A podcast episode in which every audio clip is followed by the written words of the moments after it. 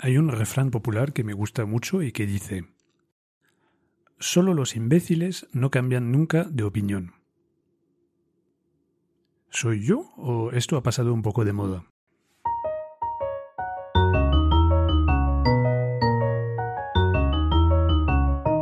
Te llames Aristóteles o Antonio García, Marie Curie o María Pérez, cuando no piensas, en la lías. Todos necesitamos un espacio donde entrenar y fortalecer nuestro pensamiento crítico. Esto es, tu rincón de pensar.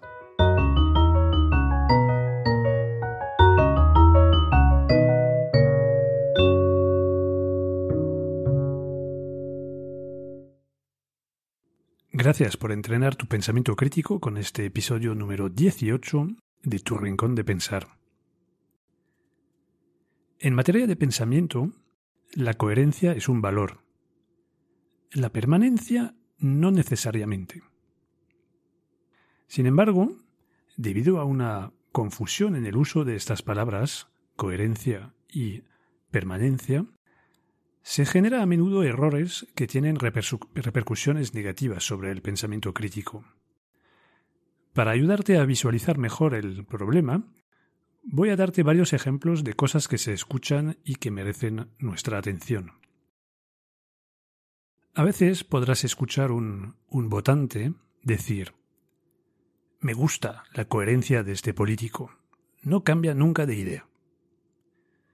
Otras veces podrás escuchar a un político decir en una tertulia A mí no se me puede acusar de cambiar de opinión. Siempre he defendido esto y siempre lo defenderé.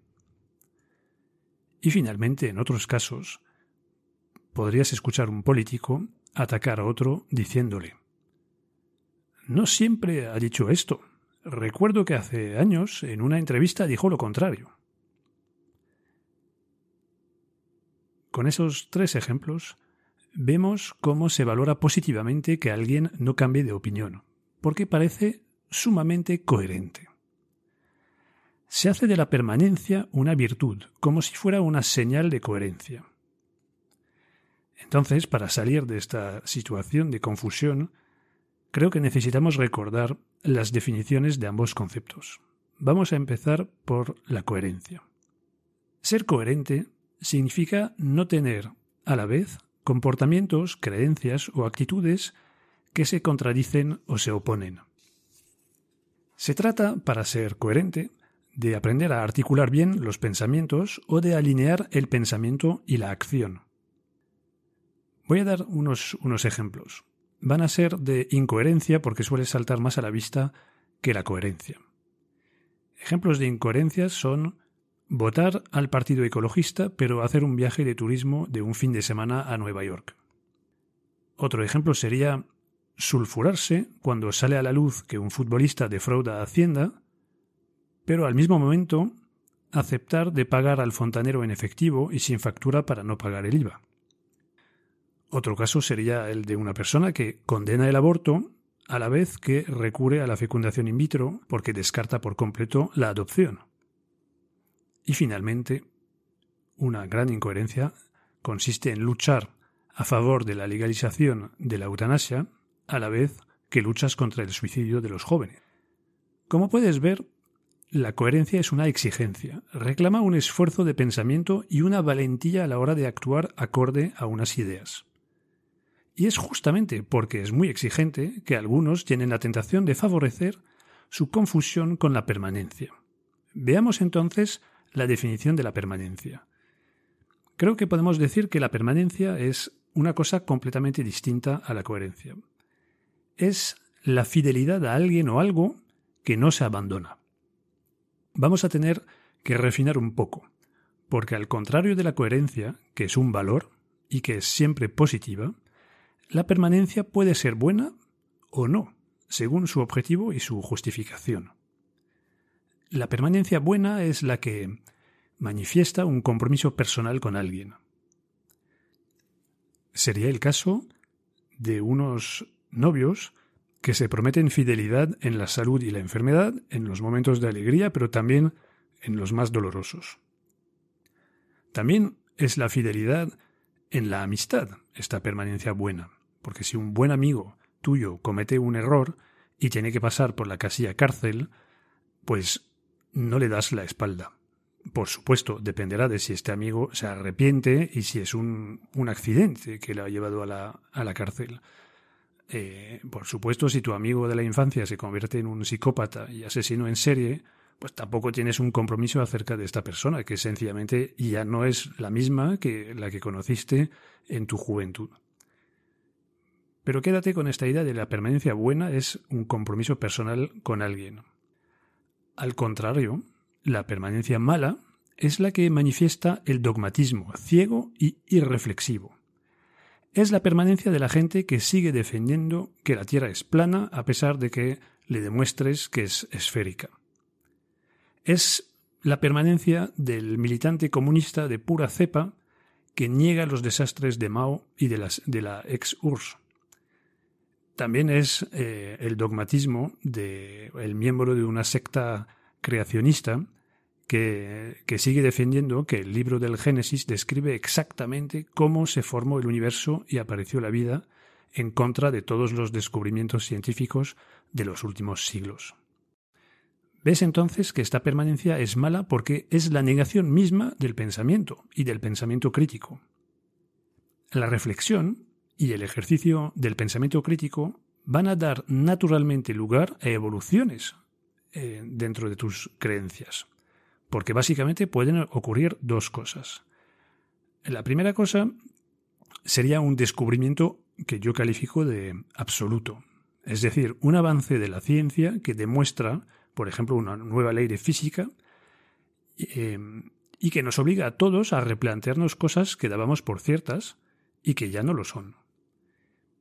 Y otra, otra cosa sería un descubrimiento personal, es decir, un aprendizaje de algo ya demostrado desde hace tiempo, pero que tú concretamente ignorabas y, que una vez que lo descubres te, lleva a reevaluar y modificar algunas, algunas creencias. Es el caso, por ejemplo, de, de alguien que había estudiado que la capital de Birmania era Rangún y un buen día, pues su hija de 11 años vuelve del colegio y le explica que no, que no, que ahora es Naipido, pues bueno, pues hay que recalibrar los conocimientos y revisar las creencias. Eso es un descubrimiento personal. Este ejemplo que, que, doy es bastante trivial. Es una, es una rectificación de creencia que no duele mucho. Hombre, puede llegar a doler si te hace perder eh, miles de euros en un concurso en la televisión, pero eso no es un caso muy, muy frecuente. Sin embargo, este tipo de rectificaciones eh, son más dolorosas cuando se relacionan con creencias que han supuesto para ti una inversión personal o emocional. Eh, por ejemplo, crees que fulanito va a ser un gran presidente del gobierno, le votas, incluso te implicas en la campaña para convencer a tus amigos que es el mejor candidato, al final de la campaña eh, tu candidato gana y al cabo de unos años los hechos demuestran que es un pésimo gestor y para, para colmo un corrupto. Entonces, en este momento te toca reevaluar tus creencias. Pero en este caso duele mucho porque supone además reconocer un error de juicio. Pero por supuesto que duela no quita que es lo que conviene hacer si eres una persona con algo de integridad. Entonces, a pesar del dolor, eh, y de tener que tragarte algo de orgullo, pues vas a, vas a rectificar. Como, como puedes ver, tener pensamiento crítico supone no dormirse nunca sobre sus laureles. Supone reevaluar continuamente tus juicios a la luz de los datos más actualizados y de tus conocimientos nuevos.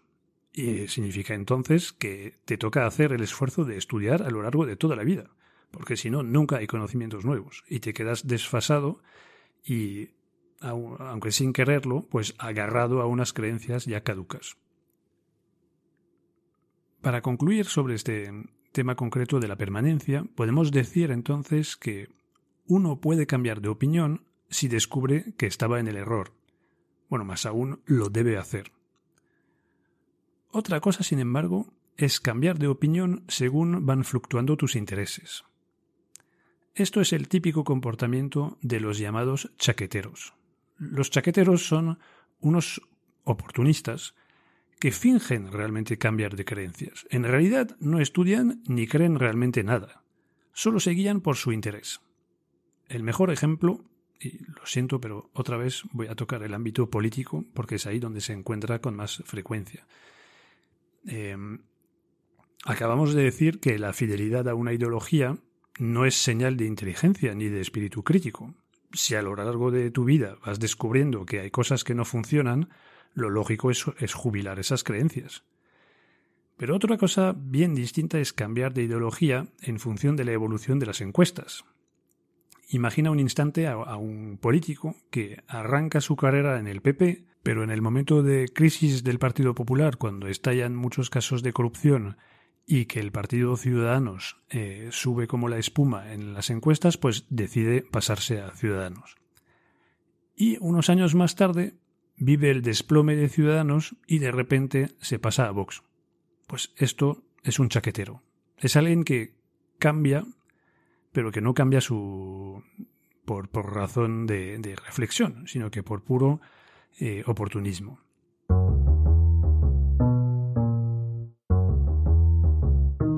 Ya llega la hora de concluir este, este episodio. Voy a recordar los elementos claves.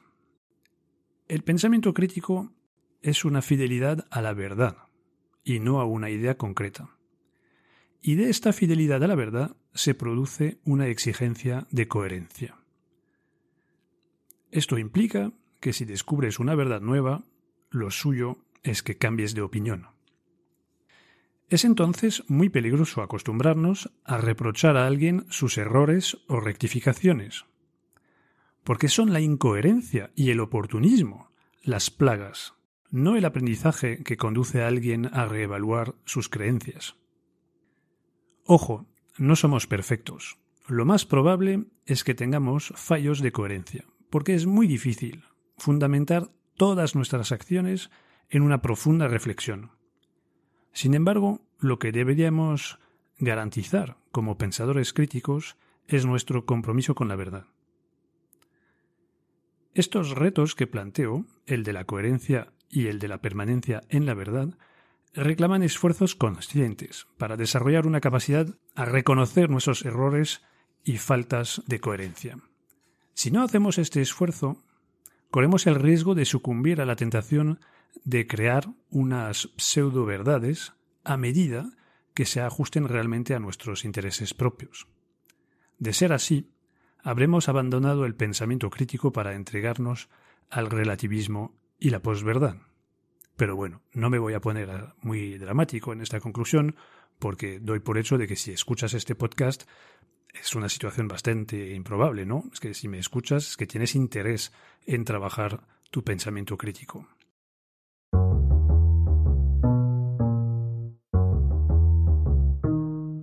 Antes de cerrar este episodio y desearte una buena semana, me gustaría hacerte una pequeña recomendación. Es posible que a esas alturas ya la hayas visto, pero si no es el caso, te recomiendo que veas la película No mires arriba, de Netflix. Es súper interesante para las personas como tú que hacen esfuerzos para pensar más y mejor. Incluso me ha parecido tan rica en ilustraciones que en las próximas semanas voy a dedicar varios episodios a analizar su contenido, pero también las reacciones que ha generado en el público y que han producido mucho revuelo en redes sociales y medios de comunicación. Ya verás, vamos a aprender muchas cosas, pero para que puedas de verdad disfrutar de esos episodios es indispensable que hayas visto la peli primero. Bueno, que pases una muy buena semana. A bientôt.